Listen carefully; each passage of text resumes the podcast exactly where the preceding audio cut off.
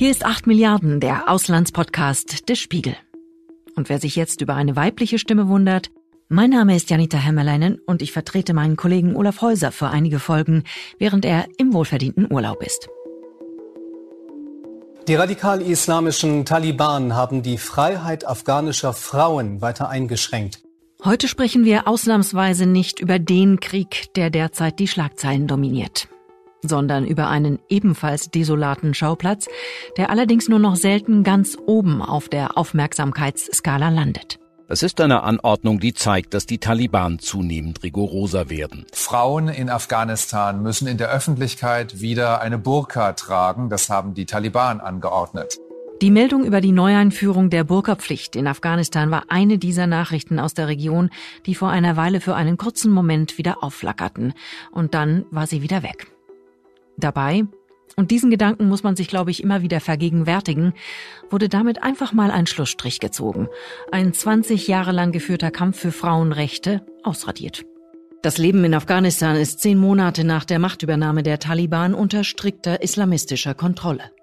Wer dagegen rebelliert, bekommt Besuch von den bärtigen Herren.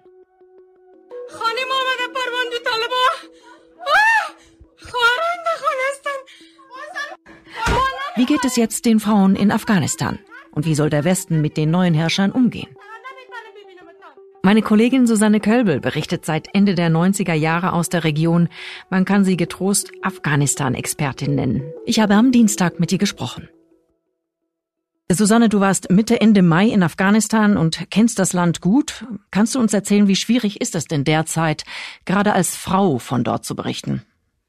Also es ist so, dass wenn man als ausländische Frau dorthin fährt, dann gibt es inzwischen Regularien, die es vorher nicht gegeben hat. Also ich bin ja Journalistin, das heißt, ich muss mich da anmelden, was ich früher nie musste. Es gibt ein sehr durchorganisiertes äh, Medienministerium und äh, dort muss man sich anmelden. Wenn man sich nicht anmeldet, dann hat man sofort Schwierigkeiten an den Checkpoints und die Taliban stehen überall. Also man muss sozusagen überwachbar für die sein. Das ist wirklich eine neue Situation und ich habe das Gefühl, die lernen da von den Nachbarländern. Die Iraner machen es ähnlich, die Pakistaner machen es ähnlich. Das war früher überhaupt nicht der Fall. Nun herrscht ja seit kurzem wieder eine Burka- bzw. Hijab-Pflicht für Frauen. Das war eine Meldung, die mich persönlich erschüttert hat, muss ich sagen, und die irgendwie recht schnell unterging im Newsgeschäft. Wie ist es eigentlich vor Ort? Halten sich die Frauen dran? Ich war sehr überrascht zu sehen, wie viele Frauen keine keine, das heißt Chadori, dieser blaue, diese blaue Burka heißt in, in, in Afghanistan Chadori, keinen solchen Chadori tragen.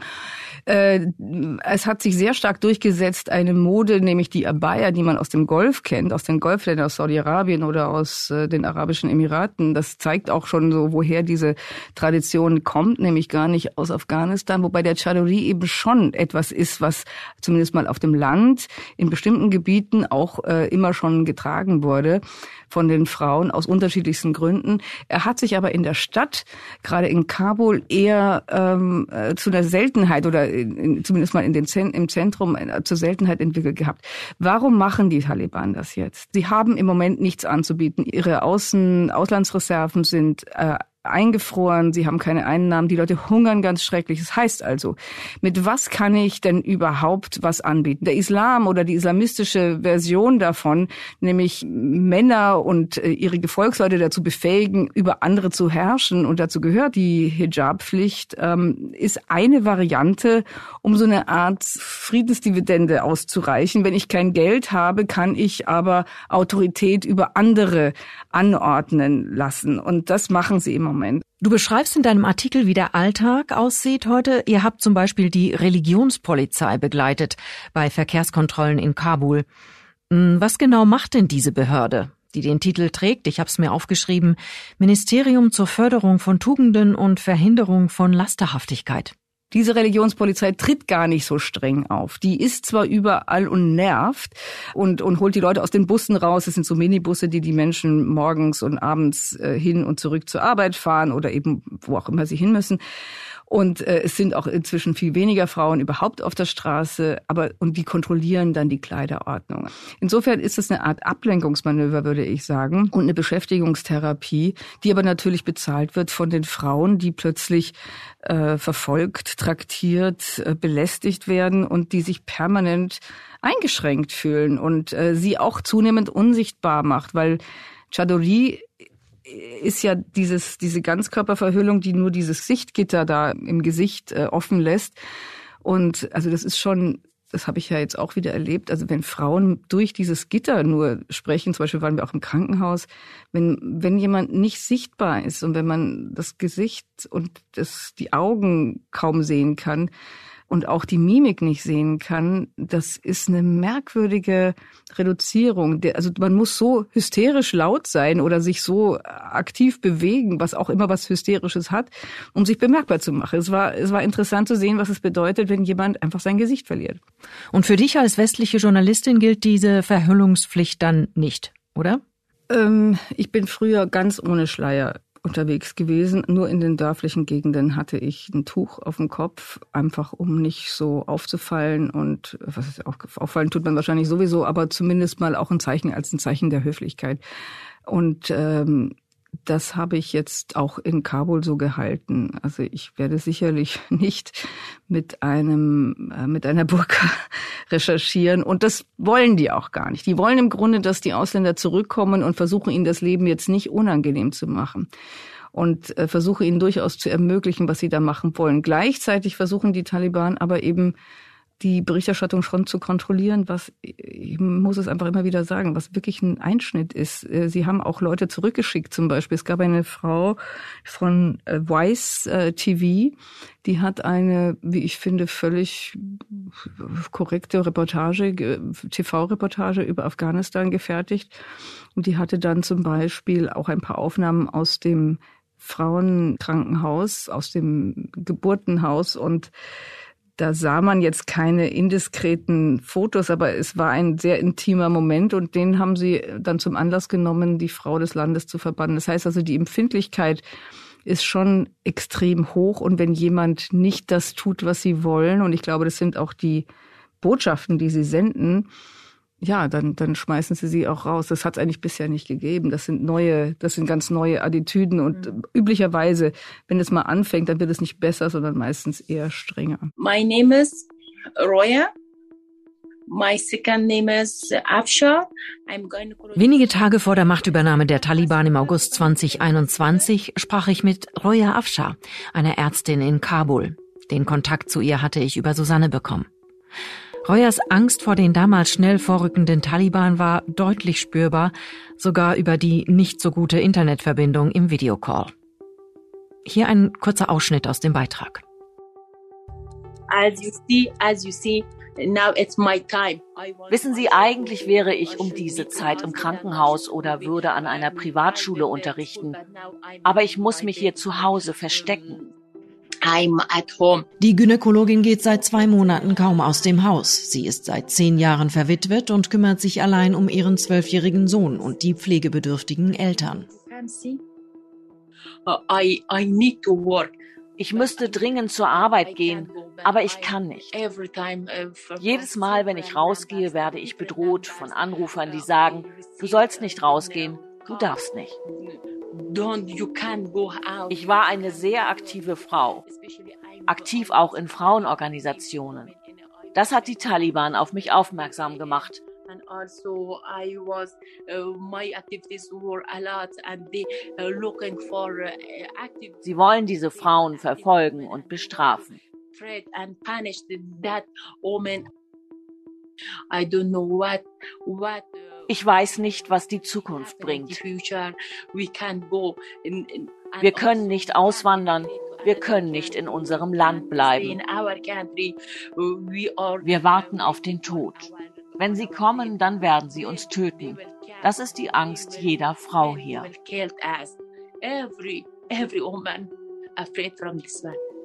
Ihre Worte waren wirklich schwer zu ertragen. Thank you. God bless. Bye. Wie gesagt, den Kontakt zu dieser Ärztin hatte ich damals, Susanne, von dir bekommen.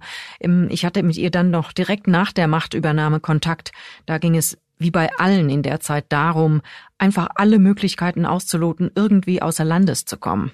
Roya hat es schließlich geschafft, höre ich. Ähm, wie ist dein letzter Stand? Wie geht es ihr? Dr. Reuer ist ja Gynäkologin und äh, war eine sehr fortschrittliche äh, Frau, die wie, wie viele Frauen ihres Alters, die ist glaube ich so Mitte, Ende 30, quasi alles dran gesetzt hat, diese, diese Beruf zu ergreifen. Das kann man sich gar nicht vorstellen, was das für eine wahnsinnige Anstrengung ist. Ich meine, auch bei uns ist es ja schon toll, wenn Frauen aus nicht so privilegierten Kreisen ähm, zum Beispiel Ärzte, Ärztinnen werden. Aber da ist das eigentlich, äh, das ist eigentlich eine überwältigende Leistung. Und sie war eine sehr gefragte Ärztin und äh, hat auch vielen Frauen geholfen, die zum Beispiel häuslich misshandelt wurden. Und das hat sie in Spitze speziell zum Ziel gemacht der Taliban, die ja das Gefühl haben, dass wenn eine Frau geschützt wird, äh, zum Beispiel auch in ein Frauenhaus gebracht wurde oder sowas, dass ihnen das Eigentum geraubt wurde. Das ist tatsächlich im Verständnis vieler Männer dort so. Und sie musste wirklich furchtbare Angst haben um ihr Leben. Das war auch diese erste Phase nach dem 15. Äh, August, als die Taliban kamen. Das war sicherlich für alle einfach nochmal ein Schock. Das ist so, wie wenn die Wikinger hier auf dem Alexanderplatz einreiten. Die, die, die, die, die wussten nicht, was jetzt käme und die wussten auch nicht, was mit ihnen passiert. Die hatten einfach alle furchtbare Angst. Und das war nicht unbegründet bei ihr. Also die Taliban haben mehrfach versucht, sie abzuholen, haben ihr Briefe geschrieben. Dann irgendwann mal brachen sie auch nachts in das Haus, in, in ihr Haus ein, mit dem sie, wo sie mit ihrem Vater lebte. Der Vater hat versucht, sie zu verteidigen, hat dann einen solchen äh, Nervenzusammenbruch gekriegt, äh, dass er einen Herzinfarkt kriegt und starb.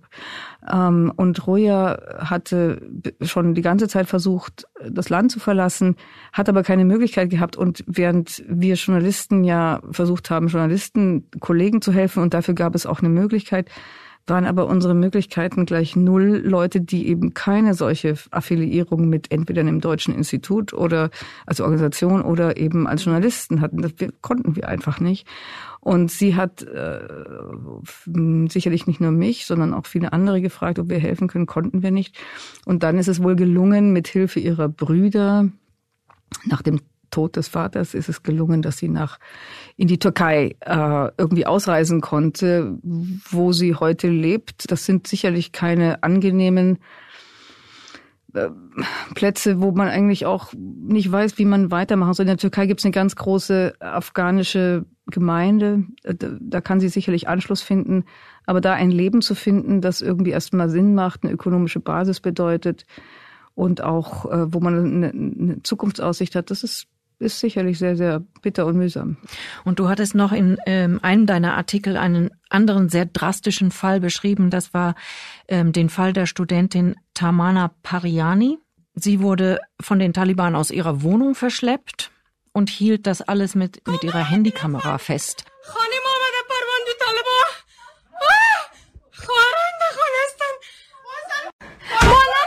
Vielleicht kannst du sagen, was genau ist da passiert und äh, wie gängig sind solche Haus Durchsuchungen. Tamana Payani und ihre Schwestern und ihre Mitstudenten, äh, Mitstudentinnen sind auf die Straße gegangen, haben in Sprechchören ihre Rechte verlangt, haben Schilder hochgehalten, haben dafür gesorgt, dass die Medien davon auch erfahren. Das heißt also, dass die Welt das erfährt. Die Taliban haben darauf nicht besonders gut reagiert. Sie haben sie mit Schlagstöcken und Tränengas niedergeknüppelt und sie teilweise dann eben auch verfolgt und nach Hause verfolgt. Und was äh, Tamana Payani passiert ist, ist vielen passiert. Bloß ist es bei ihr eben festgehalten worden durch dieses Video und sie ist auch jetzt in einer schlechten Situation. Also die, die das ist wirklich, äh, sie ist jetzt wieder zurück, aber sie wurde verschleppt äh, mit ihren Schwestern. Sie war vier Wochen im Gefängnis. Sie musste dann ähm, versprechen, dass sie niemandem erzählt, was in diesem Gefängnis geschehen ist. Aber sie wurde zumindest also durch diesen internationalen Druck, der über dieses Video, das wiederum über ähm, Social Media geteilt wurde, überhaupt zustande kam, aus dem Gefängnis entlassen. Das stimmt, das stimmt. Also diese, das, dieser Druck hat ihren Fall bekannt gemacht und die UNAMA, das ist die UN-Vertretung in äh, Kabul, die haben diesen Druck auch vor Ort weitergereicht. Aber jetzt, äh, ich weiß nicht genau, wie der Stand ist, aber vor wenigen Tagen waren die, wurden die Schwestern verhaftet. Und äh, sie sollte sich auch stellen, also auf die Familie wird unendlicher Druck ausgeübt und zwar deshalb, weil sie, man merkt einfach, dass die nicht wirklich aufgeben.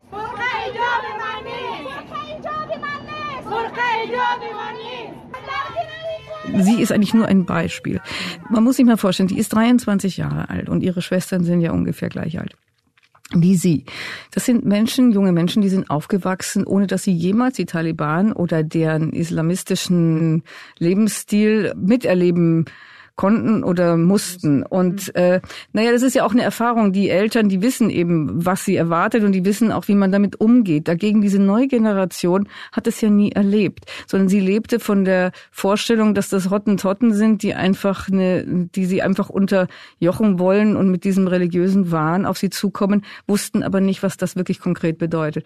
Und die können das auch oft nicht aufgeben, was sie da gelernt haben. Das sind ja Menschen, die haben im Grunde zwar unter ein bisschen anderen Umständen, aber ein ähnliches Leben wie unsere jungen Menschen, die ähm, einfach äh, was ich was das Beste versuchen, aus ihrer Ausbildung zu machen. Wenn die Eltern das erlauben, dann ist das auch eine fantastische Möglichkeit gewesen für die jungen Frauen. Die haben alle studieren wollen oder haben studiert, haben Berufe gehabt und wollten die auch ausüben. Und es stand in der Verfassung, es gab genügend internationale Organisationen, die sie auch beschäftigt haben oder eben auch Quoten, die eingeführt wurden ähm, innerhalb der Ministerien. Es gab Gender, Gender Manager in den Managerinnen Ministerinnen in den Ministerien, die heute alle völlig marginalisiert sind, die ihren Job verloren haben. Und auf einen Schlag sind Frauen raus aus allem. Die sind nicht mehr äh, gefragt, äh, sie werden nicht mehr gehört, sie werden, also ich habe eine andere Frau getroffen, die war Gender Managerin in einem Ministerium, die jetzt, das war eine selbstbewusste Frau, 32 Jahre alt, äh, einzige Verdienerin in ihrer Familie. Sie hatte eine Stimme in diesem Ministerium und von heute auf morgen werden diese Biografien einfach auf Null gesetzt und sie sollen ihr Gesicht verhüllen, dass man sie auch nicht mehr erkennen kann. Die Frau ist verzweifelt und sagt, wenn ich nicht meine Familie hätte, die mich braucht, um irgendwie noch äh, wirtschaftlich zu überleben, dann würde ich mich anzünden. Und das sind Dinge, die man äh, immer wieder hört, weil das ist wirklich der Raub einer Biografie und eines Lebens. Nun ist, ist es ja so, unsere Aufmerksamkeit ist derzeit sehr fokussiert gewesen oder ist immer noch auf den Ukraine-Krieg. Gab das dann, meinst du, den nötigen Freiraum, auch für die Taliban da Fakten zu schaffen, wie zum Beispiel was das Ausradieren von Frauenrechten angeht? Ich glaube nicht, dass sie was anders gemacht hätten, wäre jetzt Afghanistan das Hauptaugenmerk gewesen. Hier spielen interne politische Gründe eine viel größere Rolle. Wer sind die Taliban? Und was wollen sie und, und warum sind wir der Meinung gewesen, sie sind andere, als, als dass sie früher waren? Das ist der Taliban-Sprecher Sabiullah Mujahideen. Er hatte seinen ersten großen öffentlichen Auftritt an Tag 1 nach der Machtübernahme, abgehalten im Stil einer absolut gewöhnlichen Pressekonferenz. Die wichtigste Botschaft war die der Beruhigung und Beschwichtigung. Man setze sich ein für Frieden und Stabilität in Afghanistan. Allen Gruppen, die einst gegen ihn waren, werde vergeben. Am Folgetag ließ sich sogar ein Taliban-Kommandeur erstmals von einer Frau im Fernsehen interviewen. Die Nachrichtenmoderatorin war unverschleiert. So progressiv und liberal sind wir, die neuen Taliban. Das war die Botschaft an den Westen.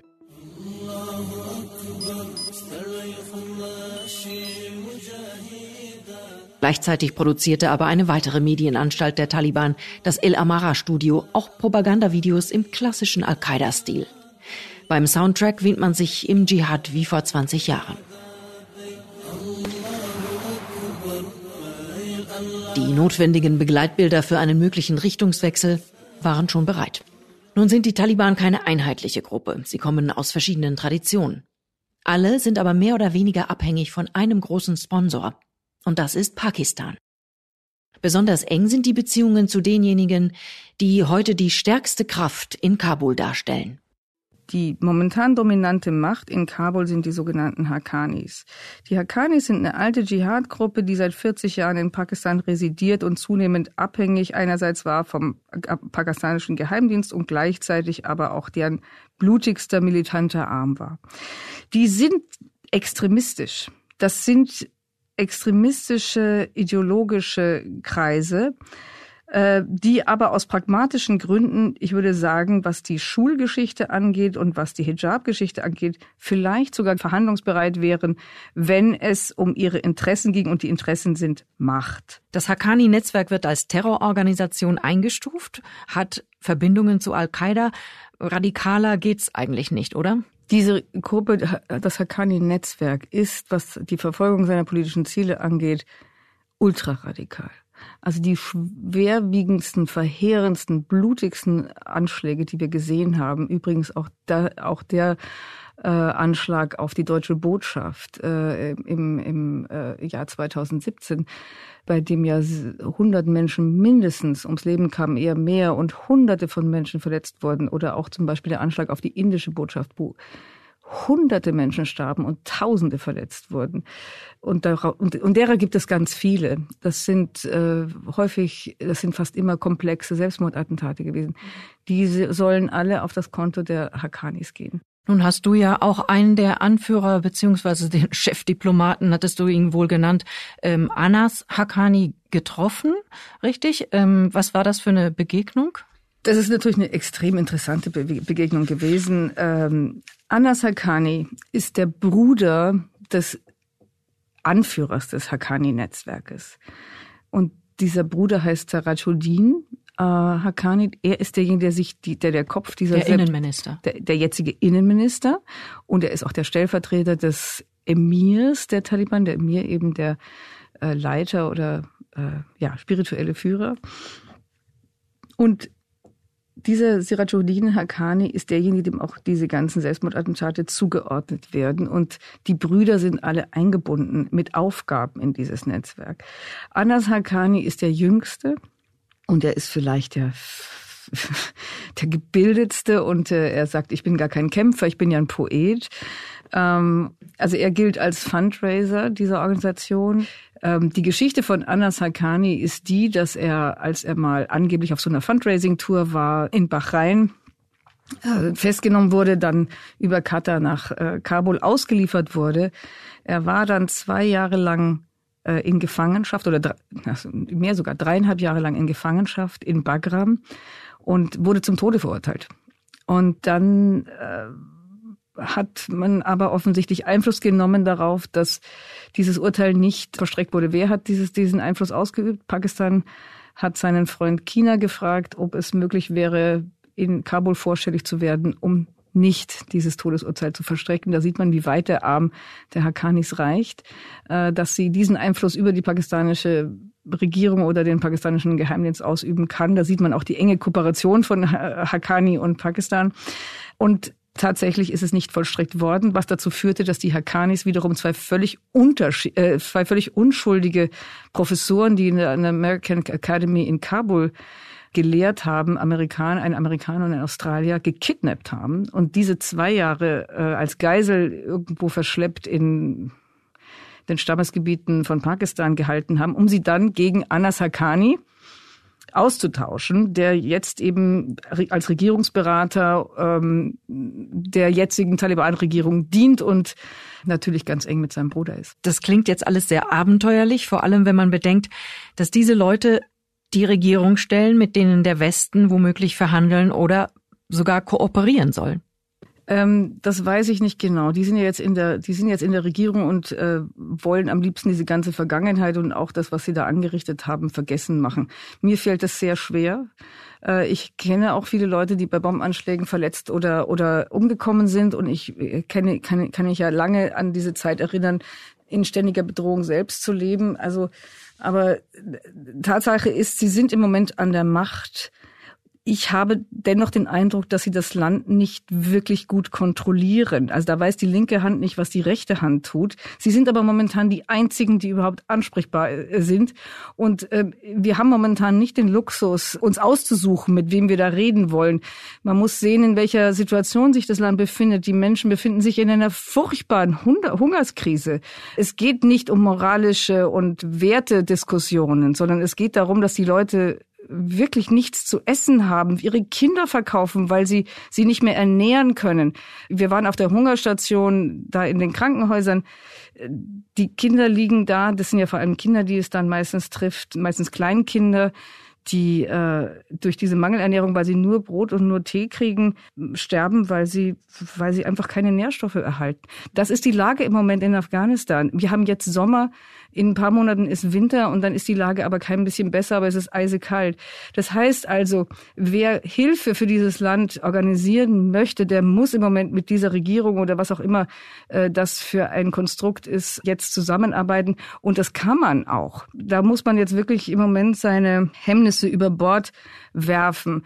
Ähm, in Afghanistan lauert auch also diese, diese Taliban, das ist, das ist schlimm genug, aber es geht auch immer noch schlimmer. Also das ist jetzt momentan eine stabilisierende Kraft. Es gibt aber auch noch andere Einflüsse, die eben was ich was gegen die Taliban kämpfen, mit denen kann man mehr oder weniger sympathisieren, aber dieses Land sollte nicht noch weiter ins Chaos fallen und eine Stabilisierung sollte dadurch eintreten, dass man ihnen hilft und Bedingungen Verbesserungen der, für, die, für die Situation der Menschen versucht herauszuhandeln. Genau, das ist ja dann der Punkt. Also wie sehr kann der Westen ähm, überhaupt Druck ausüben?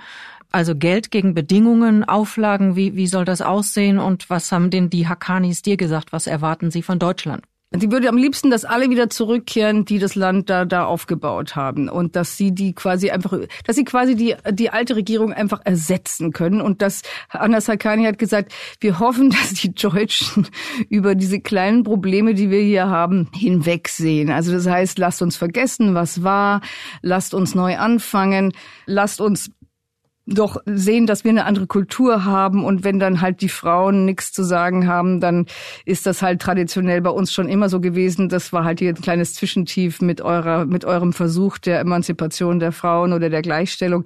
Also das sind sehr mühsame Themen und vor allen Dingen, wie ich schon eingangs sagte, es ist eben auch die Macht des kleinen Mannes, Mannes jetzt rumzurennen und den Frauen zu sagen, wie sie sich anzuziehen haben und dass sie nichts mehr zu sagen haben. Das heißt also, man schafft auch Herrschafts Möglichkeiten, um die Leute beschäftigt zu halten. Und äh, wie weit das verhandelbar ist, das müsste man sehen. Ich habe den Eindruck momentan in Kabul, dass diese Hijab-Geschichte noch nicht so brutal durchgesetzt wird. Aber die Verfolgung von kritischen Elementen, das ist das, was wirklich schrecklich ist. Es werden ja Menschen umgebracht, die im Verdacht stehen, entweder gegen die Regierung zu sein oder die früher für die alte Regierung gedient haben und jetzt in Racheakten verfolgt und umgebracht werden. Also diese Dinge in den Griff zu kriegen, das hielte ich jetzt für das Wesentlichste, weil die Menschen leben in einem Klima der Angst, wenn sie das Gefühl haben, die Taliban haben sie auf dem Kicker. Das sind die Dinge, die man verhandeln müsste. Es gibt ja offiziell eine Generalamnestie, aber das müssen die auch durchsetzen. Die Taliban verlangen also politische Anerkennung. Die wollen, dass die Hilfsgelder die dann da möglicherweise kommen, über ihre Kassen fließen. Wie problematisch ist das denn und wie sollte sich zum Beispiel Deutschland dazu stellen? Was wäre was wäre so deine Antwort? Mit der Anerkennung der Taliban, also ich glaube, das darf auf gar keinen Fall jetzt passieren. Hat auch niemand gemacht bisher. Das sind also weder ist diese Regierung so etabliert, dass man sagen könnte, das kann man akzeptieren. Äh, es gibt so viele Faktoren, die man einfach nicht hinnehmen kann. Es gibt überhaupt keinen Grund, sie jetzt im Moment anzuerkennen. Ich sehe aber, dass es einen gewissen Lobbyismus gibt, dass das äh, geschehen soll. Die Kataris sind da sehr aktiv zum Beispiel. Ich sehe nicht, dass das passiert. Und am Ende ist es ja interessant, die Außenministerin fährt jetzt nach Pakistan. Warum fährt sie denn nach Pakistan und nicht nach Afghanistan. Das zeigt ja wieder, dass man den Eindruck hat, dass die Entscheidungen nicht in Afghanistan, in Kabul gefällt werden, sondern dass die Entscheidungen über solche Fragen wie zum Beispiel der Schulbesuch von Mädchen oder der ähm, oder die Kleiderverordnung oder wie viel Freiraum haben Frauen überhaupt noch und dürfen sie noch arbeiten, dass diese Entscheidungen wesentlich mit beeinflusst werden in Pakistan. Die Reise der Außenministerin fiel kürzer aus als geplant. Nach ihrem ersten Termin in Pakistan wurde Annalena Baerbock positiv auf Corona getestet. Immerhin schaffte sie es vorher noch, in Islamabad ein deutliches Statement abzugeben. We see, in my point of view, that the Taliban are heading towards the wrong direction. And therefore, it is also crucial that economic supports need to be conditionalized with regard to the basic rights of the people. Humanitäre Hilfe für Afghanistan müsse streng an Bedingungen geknüpft sein, aber man müsse auch ehrlich sein. Our influence on what happens inside Afghanistan is very limited. Gerade was Frauen- und Menschenrechte anbelangt, sei der Einfluss Deutschlands auf das, was in Afghanistan geschieht, sehr begrenzt. Das dürfte eine realistische Einschätzung sein dahin müsste es äh, meiner Meinung nach gehen, dass man sagt, okay, wir helfen euch, dass der Laden nicht in die Luft fliegt. Und dafür, und dafür muss es einen Plan geben.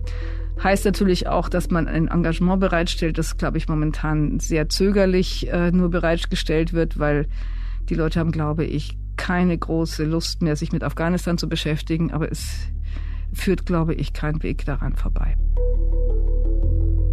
Das war 8 Milliarden, der Auslandspodcast des Spiegel. Und noch ein Hinweis in eigener Sache.